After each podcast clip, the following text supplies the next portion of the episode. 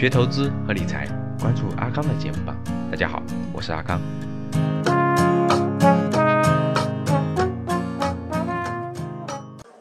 所以大家看啊，资源的积累是什么意思？我给你举例子，就是上下游的信任成本。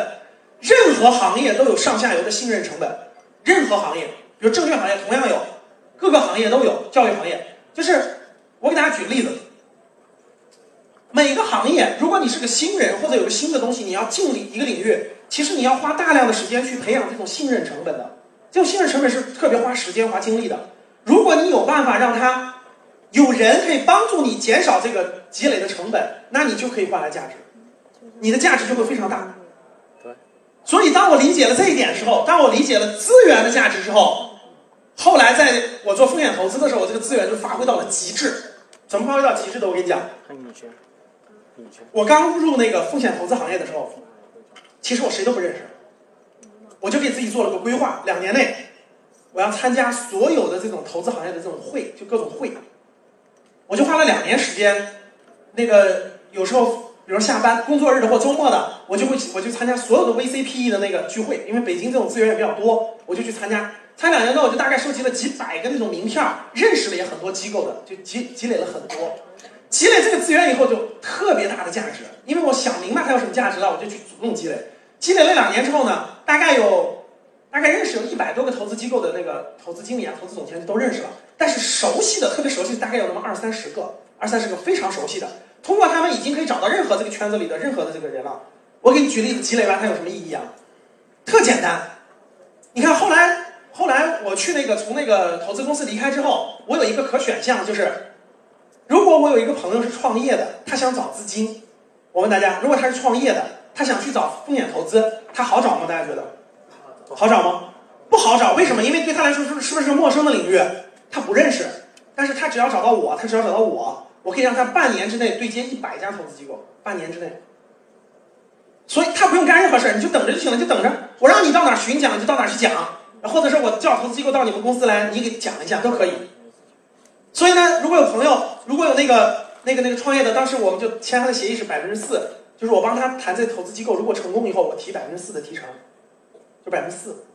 比如说啊，有一个人他是创业的，他想找风险投资，这个机这个项目也特别好，项目也非常不错，他需要大概需要两千万的资金，那我跟他签协议，就是半一年内，一般都是签一年内，我帮你找投资。然后呢，如果这个成功以后，我是提百分之四的，这叫咨询服务费、顾问费，其他费用我不要。如果没有成，一分钱都不用要，一分钱都不用要，你配合我就行了。所以呢，我就会组织每个月会组织几个风险投资的人聚会的时候，我就把他拉过去，你过去讲一讲，感兴趣的是不是就做对接了？这就是一个特别典型的资源对接。一资源对接以后，一年大概能成两单，就一年能成两单。大的能遇上好几千万的，小的能遇上一两千万的，就一年能成两单。大家算算一年收入多少钱？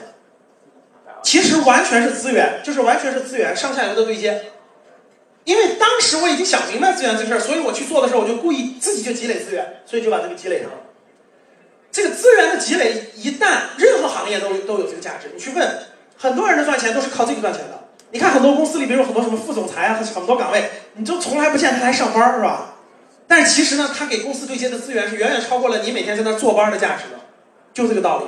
所以资源的积累是需要时间的，你越早去积累这个行业的资源，你的价值是你的价值越高。后来我就遇到了大量的行业都是解决信任成本，其实解决信任成本的，不，咱们就不说这个投资行业的这种这种中途的这种对接，很多行业都是这样的。比如说你是个医药，那医药的新做的医药代表，他根本就不认识医生，对不对？根本不认识医院，不认识医生，谁能帮他去迅速把这医院都都对接完了以后，这就是他的价值。所以呢，就是信任成本是很高的。谁能帮你解决了信任成本，那你的价值就立马体现出来了。资源最大的价值，各个行业都有这个信息价值，都有。你仔细想，你仔细去思考，你就知道了。任何行业它都存在上下游，都存在，都存在上下游。谁能尽早的在一个行业把资源都积累了？你们看你们身边有些亲戚朋友，或者有些你们公司的领导，对吧？每天也不怎么上班，到四十五岁以后，你看吧，他没什么干，他一星期就去一天办公室或者半天，甚至他一个月都不去一趟，但他一年的收入照样不少。你们发现这样的人了吗？身边有吗？你仔细去考虑，你仔细去思考就有，一定有。他们是靠什么赚钱的？他们是靠资源赚钱的。他可以帮你解决信任成本，他可以给你节省时间，它的价值就这么高，就这么高。确实是这样。你看我刚才说的加中间下游，只要存在上下游的都有，都存在这个。学校也是一样的，各个行业各个行业真的是全是。所以为什么说隔行如隔山？刘老师，我有一个技能，我靠技能谋生，那你一个月就是六千块钱。刘老师，我在一个行业沉淀了十年，那你绝对是年薪，就是可以论年薪论，一年是几十万的年薪。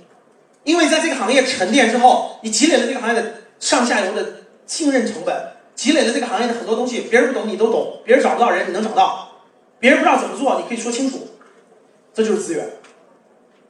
很多人都不知道，或者说是描述不清楚，给孩子也好，给这描述不清楚，这是一个很重要的资金来源、收入来源都不知道。这个资源主要是在一个行业的，就在一个行业扎下去以后，就它有价值了。比如说你很早进了互联网行业，那互联网行业你跳槽的时候比较容易跳槽，基本上都在这个行业跳槽，对吧？或者你在金融行业，或者你在等等等等各个行业，基本上都是行业内的资源互相认识，然后呢，你的价值就起来了。比如说我们现在的知识付费这个行业，像樊登读书啊、喜马拉雅呀、混沌商学呀等等这些的，同样这是个小圈子，这是个很小的圈子。我们去小儿童对接的时候，小儿童那个人他就是从另外一个知识付费跳过去的。我说你帮我们对接对接那个可以做我们合作伙伴的那个。渠道代理，他一对接就一串儿，因为他做这个行业已经做了好几年，三年了。因为这个行业是个新兴起来的，所以三年就能积累这个行业很多的价值，他的收入就在不断的提高，这就是资源。所以你要认真思考一下，你所在的行业存在不存在资源的价值？如果存在，那就梳理清楚，认真去积累，花个两三年时间认真积累。只要它积累在你的身上，你的价值一定有，而且越来越重，越来越厚，越来越有价值，反而收入不容易低。不容易低，反而会越来越高，这就是资源。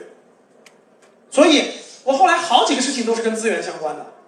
再举个简单例子，我从零四年不是经常去那个大学里就业指导中心讲那个就业指导课，是就是公益的、免费的，或者偶尔给点小钱，车马费。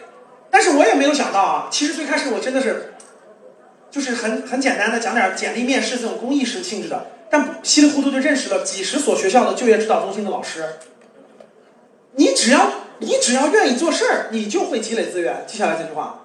你每天躺在床上，天天什么事儿都不干，那你没戏，积累不了资源。我很简单的一个公益想法，我就去大学里讲简历面试，慢慢开始起步讲就业指导，我就认识了几十个学校的就业指导中心的老师。你说这资源有什么用？几十个学校就业指导中心老师，从好的什么人大、北师大、北交大，到那个到那个那个那个什么中国海洋什么的。我还哎，宁波没有来过，浙江浙大我都去过，浙大有一年的新生全是我培训的，都去过。所以你看这些就业指导中心老师，我就都认识了，是吧？其实我也没什么商业目的，但突然有一次，就一下就变现，就可以就他就可以带来价值。有一次呢，我有个这个朋友在一个二线城市做什么呢？他做那个艺考培训，就是艺考大家知道吧？画画啊，播音主持啊，艺考培训，他对接的是高中。突然有一次，我也忘记是这个灵感来源于哪了。我说这样吧，我给你，我再找点那个大学就就业，因为就业招生就业处，他既管就业也管招生。我说我认识好多老师，我给你组织四五个过来一块儿讲上讲座吧。明天那个呃家长怎么报报考学校，选什么学校，选什么专业。他说好呀，特别有前景。我说那你招生，我负责老师，我让他们准备课件，就很简单的一次啊，一个人大概是呃六百多，也不知道八百多，我们就招了一千人。就我那个他自己招，我都没管，我就找了五六个老师跟我一起，就讲两天课。比如说川大就业指导中心老师讲，我们川大的就在让大家报考的时候，报考什什么类型学校应该注意什么专业，什么注意，就是等等。反正就是我讲大概我讲大概一天，然后这四五个老师串一天，就串一天，就讲高考报志愿啊。他当时一个人六百不到八百，报了一千多人，就报了一千多人。其实也可以做，但我没做这事儿，就其实也可以做。那这老师后来就主动给我打电话，说老师赵老师什么时候还组织呀？我们还想去讲一讲什么的，增加增加份收入。其实我都其实我都后来我就没组织这事儿啊，因为做格局这事儿没组织那事儿。但是你看高考报专业报志愿这个事儿，其实我要把它开发成个产品，同样可以开发成产品。这种资源就完全可以积累起来。所以资源的上下游都是有这个对接价值的，而这种价值一旦产生起来是，利价值是非常高的。所以各位看这儿，到这儿以后。这就是年薪几十万了，真的这就是年薪几十万了。从时间交换到技术交换到资源交换，这就年薪几十万了。如果你想再高的话，没办法，只能当老板了。只能当老板了，开发产品。如果你不会投资，不会理财，在投资方面有困惑，特别是之前投资有过亏损的经历，可以与阿康交流。五幺五八八六六二幺，我也会分享好的电子资料给你。今天的节目就到这里，我们下期见。